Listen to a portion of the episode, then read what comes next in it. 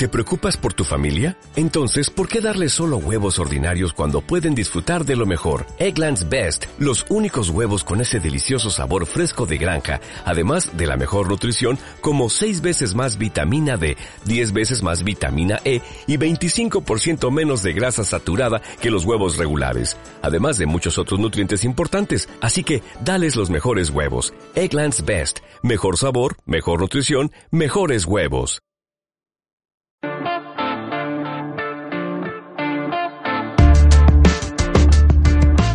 Bienvenidos al Estadio Fantasy Podcast. Soy Mauricio Gutiérrez, creador del proyecto Estadio Fantasy y también funjo ahí como todólogo. Hacemos de todo, principalmente en la parte de análisis de fantasy. ¿Y cómo les fue en sus waivers de semana 3? Espero que ya tengan a jugadores como Giovanni Bernard, Quincy Enunwa, Aaron Jones, John Brown, Killan Cole. Por ahí sé que muchos los, de los que tienen a Aaron Jones se van a poner nerviosos con las declaraciones de Mike McCarthy, que dijo que Aaron Jones va a estar jugando detrás de Jamal Williams y de Ty Montgomery. Eso era algo esperado.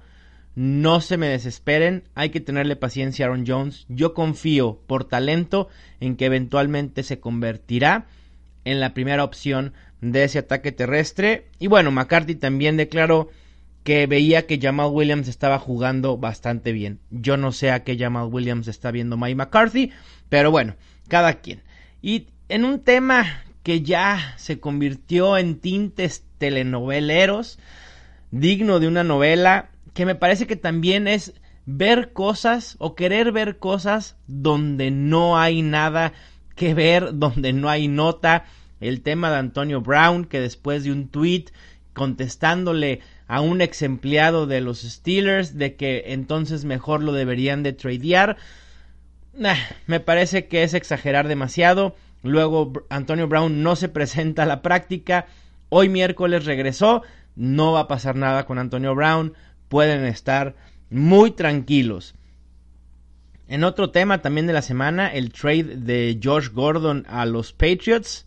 Uf, ese también generó mucha expectativa. El panorama con Josh Gordon es hay que tener mesura. Nueva Inglaterra tiene un esquema ofensivo nada sencillo, además de obviamente todos los problemas que rodean al propio Josh Gordon. Si todo se acomoda, quizá en algún momento de la temporada Gordon pudiera ser una opción de wide receiver 3, quizá con potencial de wide receiver 2 y en el panorama de Cleveland, el mayor beneficiado es Antonio Callaway, será el encargado de los pasos, pases profundos y por lo tanto potencial para jugadas grandes. Callaway lo vería como un wide receiver 4 en la frontera de wide receiver 3 y a Rashad Higgins wide receiver 5 en la frontera de wide receiver 4. Y bueno, les tengo una muy buena noticia, a lo mejor muchos ya saben, llega el Daily Fantasy a MadBet. MadBet.com estará creando una liga semanal de fantasy para que podamos participar de manera gratuita y además nos va a ofrecer la oportunidad de ganarnos una lana. Va a haber premios de hasta por 2.500 pesos en total, probablemente para los 10 primeros lugares de la liga. Así que inscríbanse, utilicen el link que viene en la descripción del podcast. Ahí se los voy a dejar para que puedan inscribirse a la página y posteriormente a la liga y crear su equipo. Muy sencillo, les asignan un presupuesto virtual y con ese vas adquiriendo jugadores que tienen un precio ya establecido por la misma plataforma. Es muy divertido porque además no tienes el compromiso de estar todas las semanas y bueno, qué mejor que ganarte un dinero sin invertirle un solo peso, ¿no? Pero bueno, pasemos ya al semáforo fantasy. Acuérdense que el semáforo fantasy no es como tal un indicador de si hay que usarlo o no. Voy a hablar de las opciones más seguras que deben ser titulares indiscutibles y analizaré opciones menos comunes que tengan opción ya sea de superar las proyecciones esos serán los que están en siga o aquellos que sean un peligro porque pudieran estar por debajo de las proyecciones y esos los he colocado como en alto. Para la última toma de decisiones, consulten mis rankings semanales en estadiofantasy.com. Vamos con los corebacks. Titulares a toda costa. Patrick Mahomes, me parece más que obvio. Tom Brady, Aaron Rodgers, Drew Brees en Atlanta, Ben Roethlisberger en Tampa Bay, Kirk Cousins y Cam Newton. Estos corebacks, si los tienes en tu, en tu roster, los debes alinear. Y bueno, empecemos con el SIGA.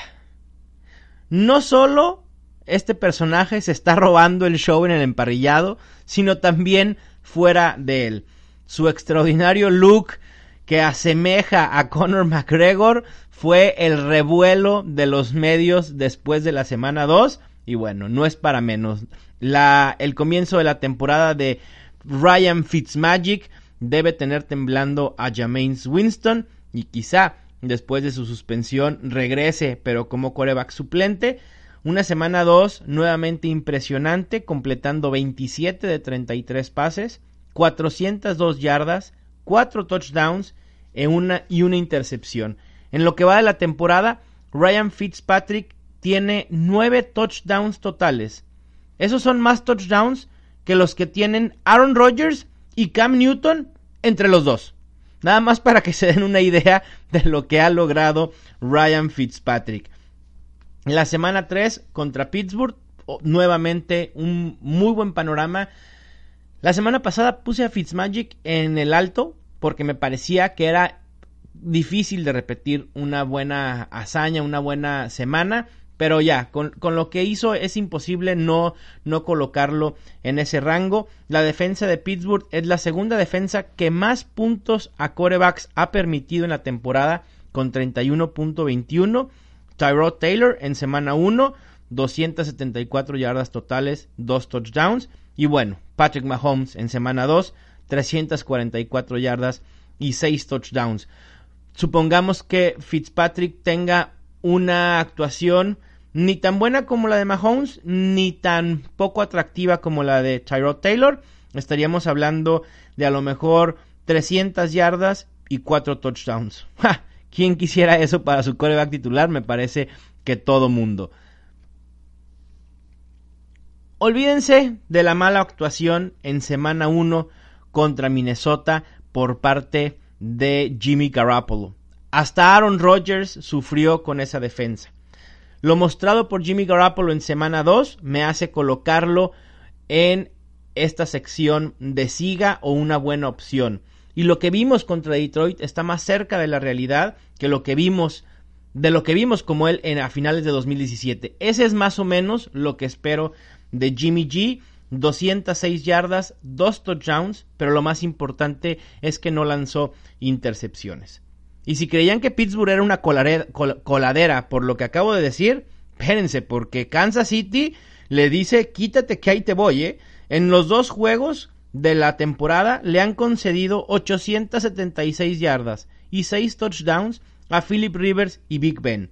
Sí, dos corebacks consolidados, lo que quieran y gusten, pero han permitido un promedio de 7.7 yardas por pase intentado y eso seguramente Jimmy Garoppolo lo va a conseguir. Me parece que puede ser una muy buena semana y además adivinen cuál es el juego en el que las líneas de apuestas esperan el mayor número de puntos para esta semana. Adivinaron correctamente. San Francisco en Kansas City. Así que parece ser que va a ser un tiroteo. Muy buena opción para usar a Jimmy Garoppolo. Y luego pasamos con el siempre menospreciado y altamente criticado Blake Bottles, quarterback de Jacksonville Jaguars. ¿Sabían que después de dos semanas se coloca como el octavo mejor coreback en fantasy. O sea, realmente eh, no estoy inventando. Blake Bortles es el QB8 en fantasy en lo que va del año. Sí, dos semanas son muy poco. ¿No les basta ese dato? Perfecto. Entonces, en las últimas tres temporadas, Blake Bortles ha terminado como coreback 13, coreback 9 y coreback 4. Tres temporadas consecutivas de el infame para muchos Blake Bortles terminando como una opción top 15. La lesión de Leonard Fournette aumentó un poco el valor fantasy de Blake Bottles. Habrá que ver si estará listo para la semana 3. Y bueno, el enfrentamiento, el enfrentamiento perdón, contra los Titans también luce muy muy favorable. Tennessee ha permitido 8.5 yardas por intento de pase, siendo el tercer peor equipo en esa categoría. Y además una defensa secundaria con muchos huecos y con un defensive back Malcolm Butler recién llegado en agencia libre por el cual pagaron un dineral y que está permitiendo pases completos hasta si los lanzara yo. Realmente lo que está haciendo Malcolm Butler es de muy bajo nivel y creo que Blake Bortles pudiera por ahí tener un muy buen juego debido a estas cuestiones. Otras buenas opciones a considerar, Matthew Stafford, Matt Ryan y Deshaun Watson. Al contrario, aquellos que me parecen malas opciones, vamos empezando con dos corebacks que se enfrentan en semana 3. Andrew Locke, la buena es que no se vio limitado para nada por su lesión del hombro, la mala es que no ha hecho absolutamente nada espectacular y está lejos de ese nivel que nosotros creíamos que valía para ser un top 12 en fantasy football. En dos semanas lleva cuatro touchdowns y tres intercepciones. Y bueno, Filadelfia, que viene de concederle todo lo que quiso a Ryan Fitzpatrick, pero Locke no tiene las armas ofensivas con las que cuenta Fitzpatrick. Y en el otro lado, Carson Wentz, muy bien. Qué bueno que regrese. Me da muchísimo gusto que Carson Wentz pueda regresar. Pero, ¿cómo regresará? Viene de una lesión importante de rodilla, se sigue recuperando. Para mí la mejor estrategia con Carson Wentz sería esperar y ver qué sucede. ¿Es valioso tenerlo en tu roster? Sí, sin duda, por lo que hizo en 2017. Pero me parecería prematuro utilizarlo desde esta semana como titular a pesar de un enfrentamiento favorable. Y también hay que recordar que Filadelfia está sufriendo con lesiones de wide receivers. Acaba de perder a, Michael, a Mike Wallace, que también ya lo pusieron en la lista de reserva de lesionados. Ya habían puesto a, a Hollins. Eh, es complicado. Llevaron a Jordan Matthews, que me parece que no va a contribuir mucho. No lo busquen en fantasy a menos que jueguen en ligas muy, muy profundas. El show aéreo de Filadelfia va a pasar por Zach Ertz y por Nelson Agolor, quizá en mucho menor medida por Corey Clement. Philip Rivers de los Chargers, también a veces muy menospreciado, pero esta semana ni siquiera lo voltean a ver. El quarterback de los Chargers ha tenido una buena temporada, un buen inicio, seis touchdowns, una intercepción, y realmente no son números tan buenos tomando en cuenta a las defensas que ha enfrentado. Kansas City en semana 1, que es la coladera de la NFL, y Buffalo en semana 2, que bueno, ¿qué les puedo decir yo de los Bills que ustedes ya sepan? Digo, más bien que ustedes no sepan, absolutamente nada les puedo decir. Por primera vez en la temporada, Philip Rivers se va a enfrentar a una defensa de verdad. Los Rams, impresionantes son la defensa que menos puntos han permitido a corebacks. Espérense a oír el número. Pittsburgh anda en el rango de los treinta y tantos puntos. Kansas City por ahí. Bueno, los Rams en dos juegos han permitido solamente 3.91 puntos por juego a corebacks.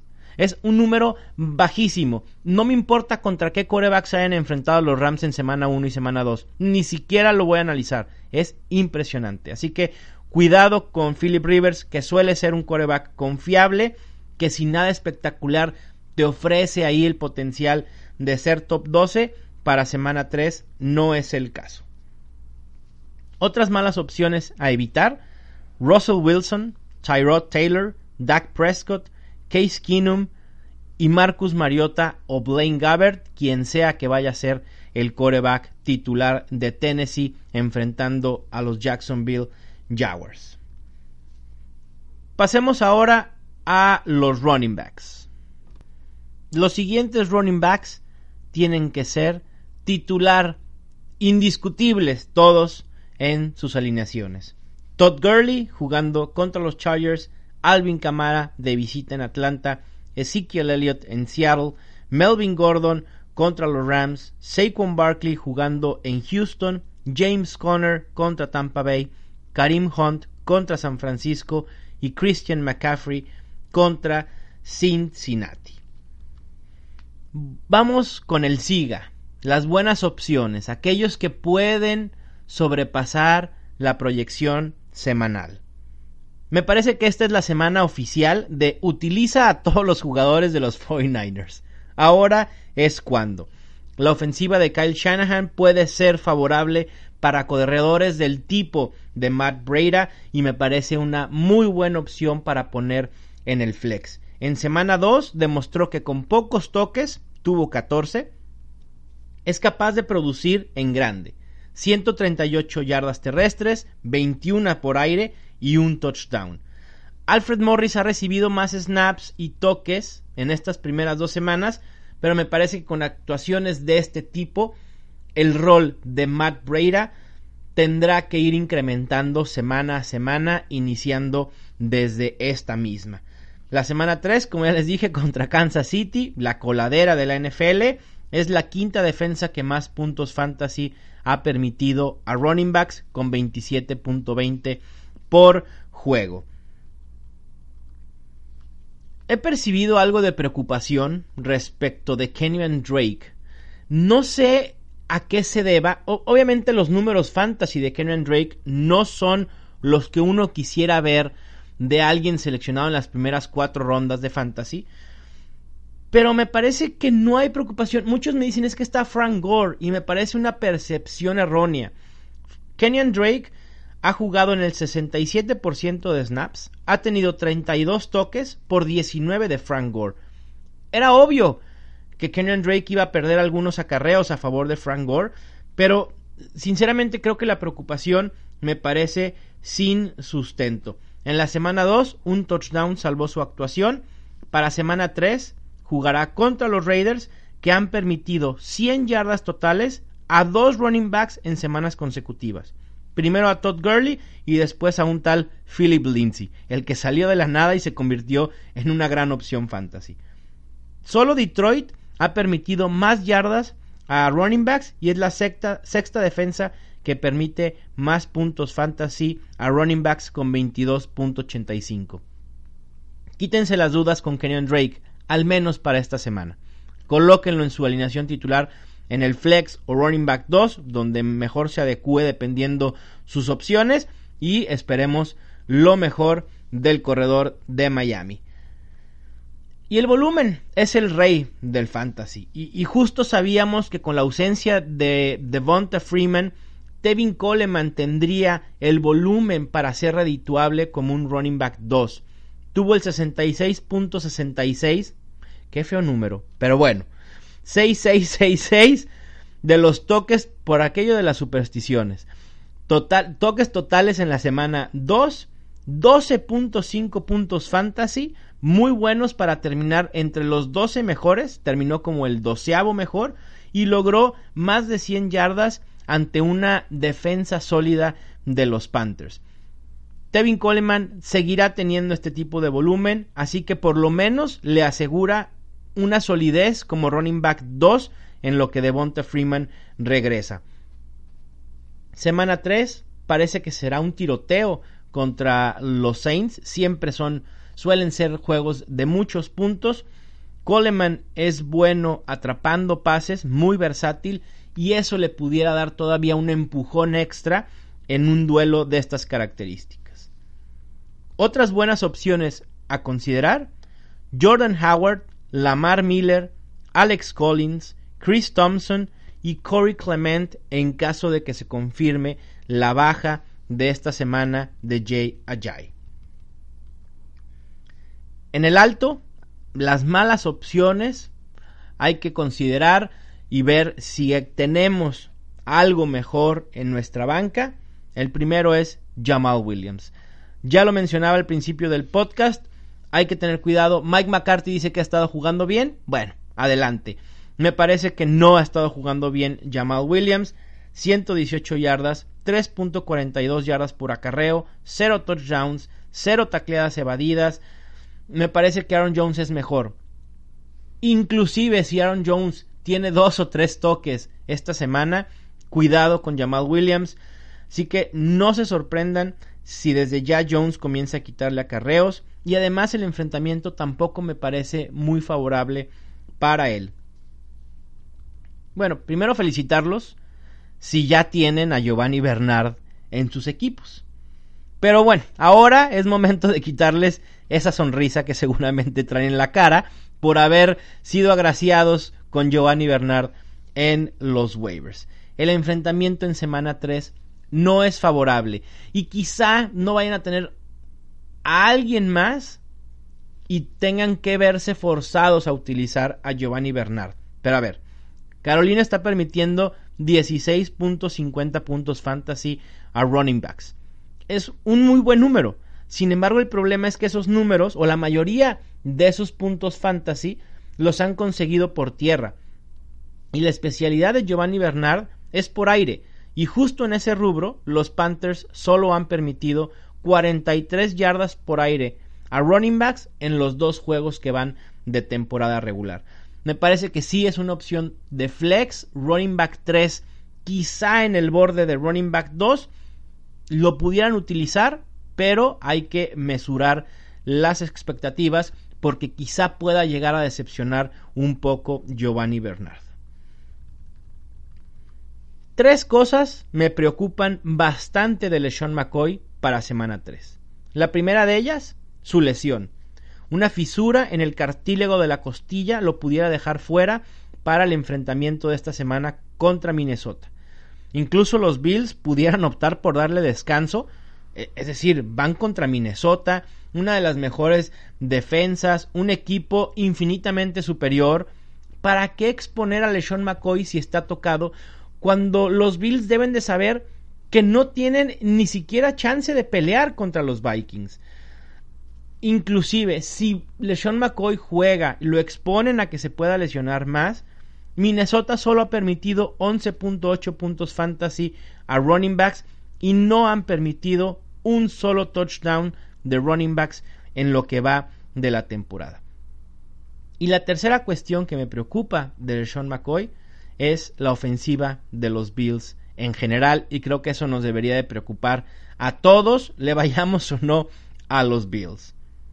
Otras malas opciones a evitar para semana 3, Marshawn Lynch, Dion Lewis, Derrick Henry, Peyton Barber, Philip Lindsay, Royce Freeman, Alfred Morris, Chris Carson, Rashad Penny, Jordan Wilkins, Marlon Mack, Doug Johnson.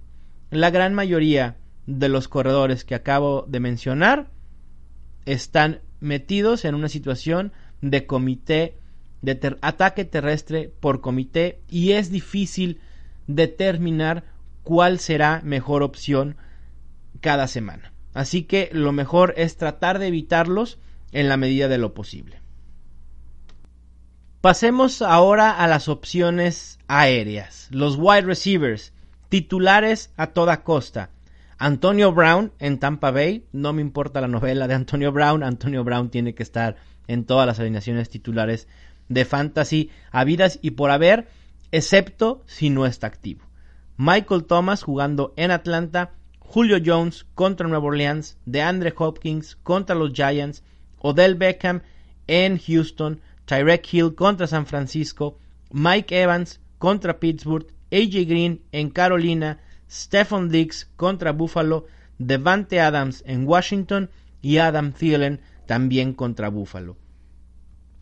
En la sección de Siga, como buenas opciones, creo que será obvio para muchos andar recomendando al séptimo mejor wide receiver de fantasy en este comienzo de temporada. Pero todavía, aunque no lo crean, hay muchos que dudan sobre si es buena opción o no confiar en Juju Smith Schuster. Y, hey, espérenme, no los voy a culpar, porque si alguien dudó de Juju Smith Schuster antes de la temporada fui yo. Y me arrepiento como no tienen una idea. Lo tenía rankeado tan abajo que no lo tengo en ninguno de mis equipos. Y ese, junto con el de Tarek Hill, quizá vayan a ser mis dos grandes errores de mis rankings de pretemporada. Pero bueno, no importa. Espero que muchos de ustedes sí lo tengan. Y bueno, actuación muy sólida en semana 2 contra Kansas City. 13 recepciones, 121 yardas y un touchdown. Y con ese tipo de actuaciones es imposible considerarlo de otra manera más que titular indiscutible. En la semana 3 enfrentará a Tampa Bay, que también es un enfrentamiento muy muy favorable y se esperan muchos puntos. Para cuestiones de fantasy, las recepciones cuentan de igual manera. Es más, en algunos formatos, en el formato estándar, por ejemplo, las recepciones ni siquiera cuentan. Pero la que hizo Killan Cole en semana 2 debería de valer doble en todos los fantasies del mundo. Lástima que no sea así. Cole me parece que será uno de esos raros casos en los que pasará de waiver, o sea, de ser reclamado a de waiver directamente a alineaciones titulares directo y sin escalas. A pesar de no ser el wide receiver con más targets en la temporada de los Jaguars, ha sido el más efectivo.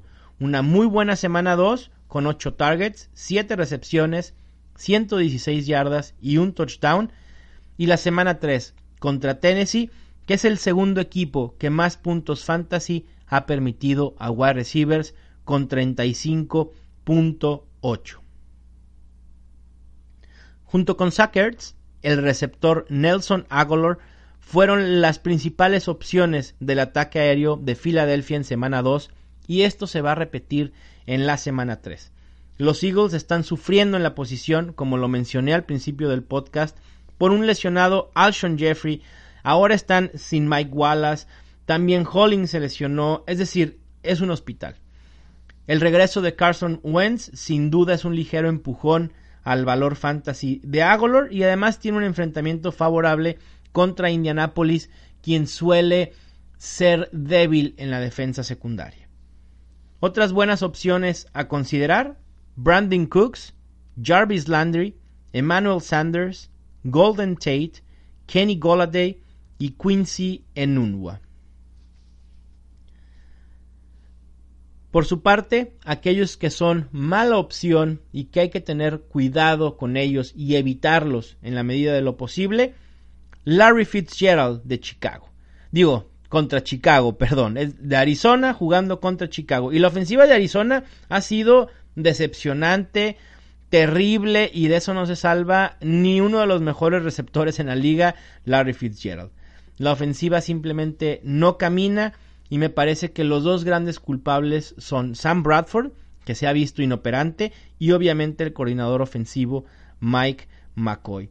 Además de la baja de juego de la ofensiva, Fitzgerald se lesionó el tendón de la corva en el juego de la semana 2 contra los Rams y quizá pueda jugar, pero quizá lo haga también de manera limitada. Pero aún estando al 100%, el enfrentamiento es mejor evitarlo.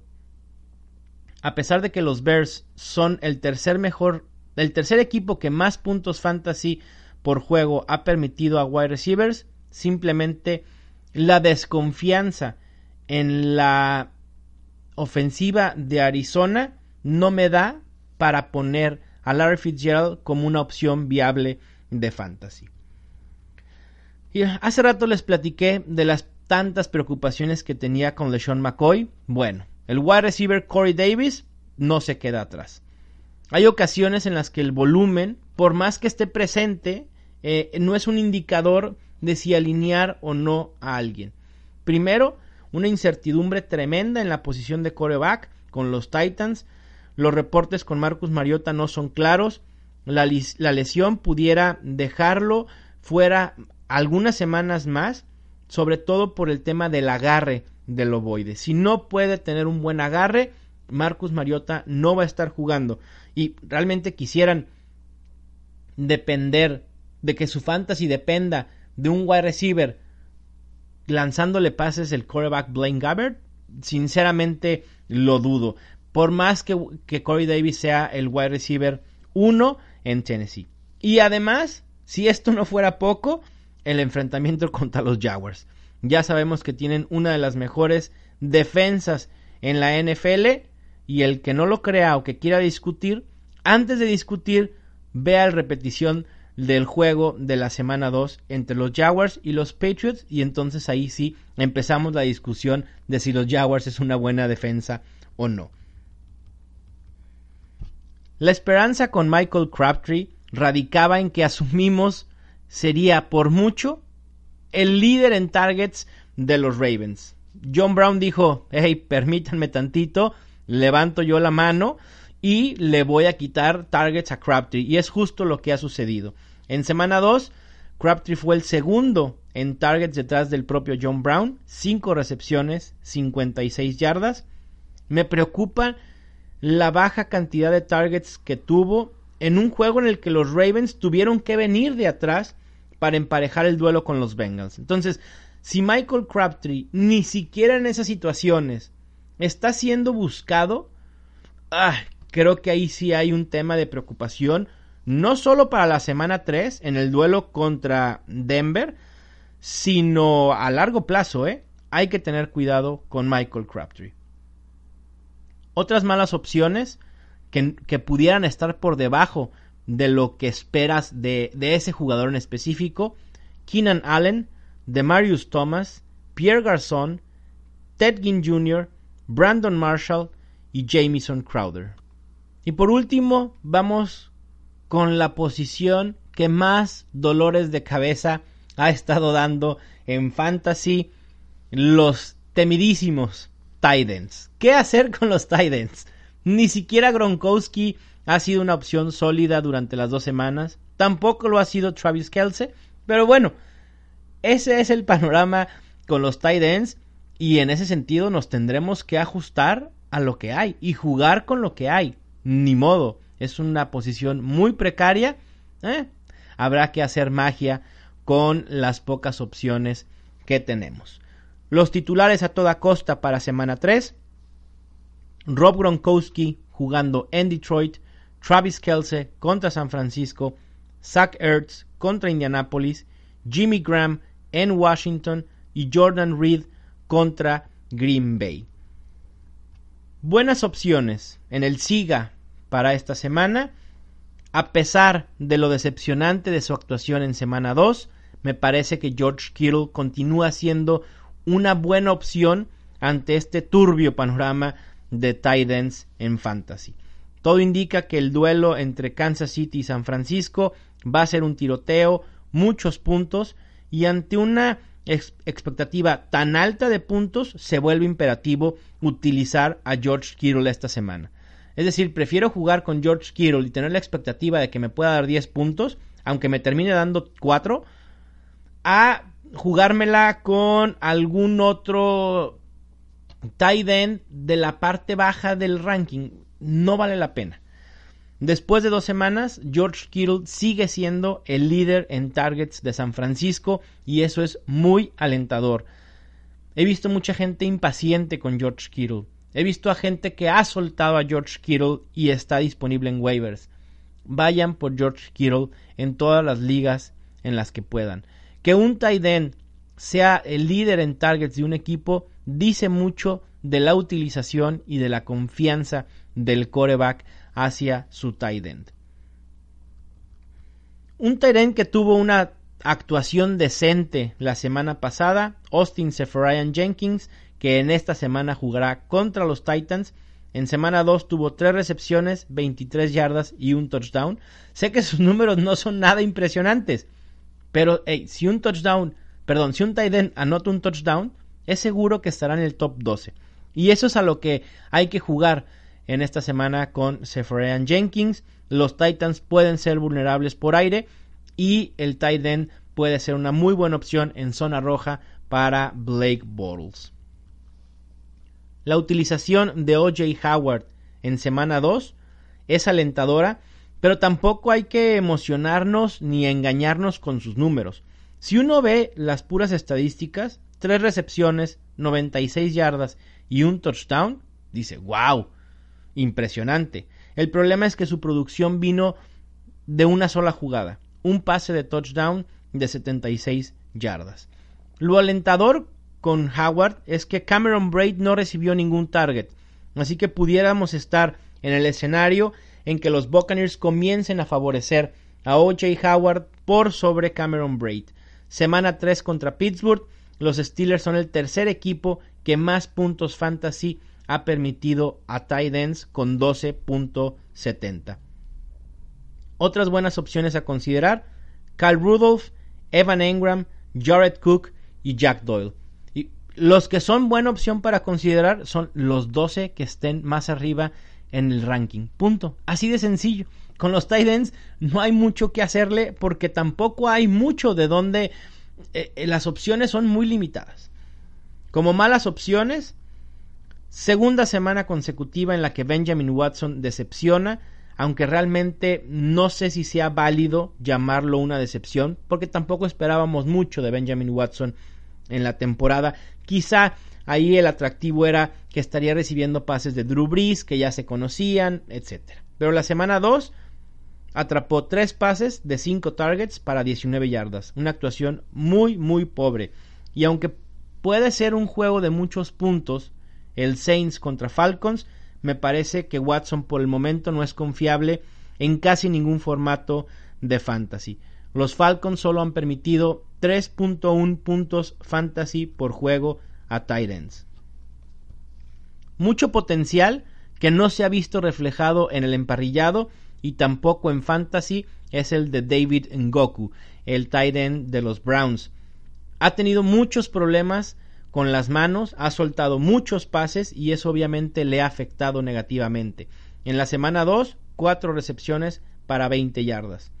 La semana 3 no pinta favorable para el tight end de los Browns, jugando contra los Jets, quienes solamente han permitido 4.5 puntos fantasy por juego. Y uno de los etiquetados como posibles sleepers en fantasy, Ricky Seals Jones de los Cardinals. Pero bueno, ya sabemos cuál es el problema con los Cardinals. Seals Jones ha tenido un buen volumen de juego, 6 targets en semana 2, por lo que la predicción o la etiqueta de sleeper quizá no esté del todo errada.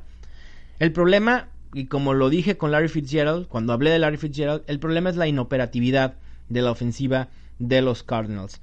Los coaches en Arizona deberán de tomar una decisión sobre si sentar eventualmente a Sam Bradford y poner a jugar al novato George Rosen, que mientras esto no suceda, Ricky Seals Jones no será utilizable. Otras malas opciones a evitar, Tyler Eifert, Austin Hooper y Jesse James. Y con esto cerramos el semáforo fantasy de la semana 3. Les recuerdo, por favor, que ingresen a madbet.com. El link que en el que tienen que registrarse se los dejo en la descripción del podcast para que puedan jugar Daily Fantasy conmigo. Muy sencillo jugar, muy sencillo armar tu alineación, no te va a costar absolutamente nada de dinero y además tendrás la oportunidad de ganarte una 2.500 pesos en premios para los primeros 10 ganadores de la liga. Me parece una oportunidad inmejorable. Muchísimas gracias por haber escuchado este episodio del Estadio Fantasy Podcast, episodio especial del semáforo.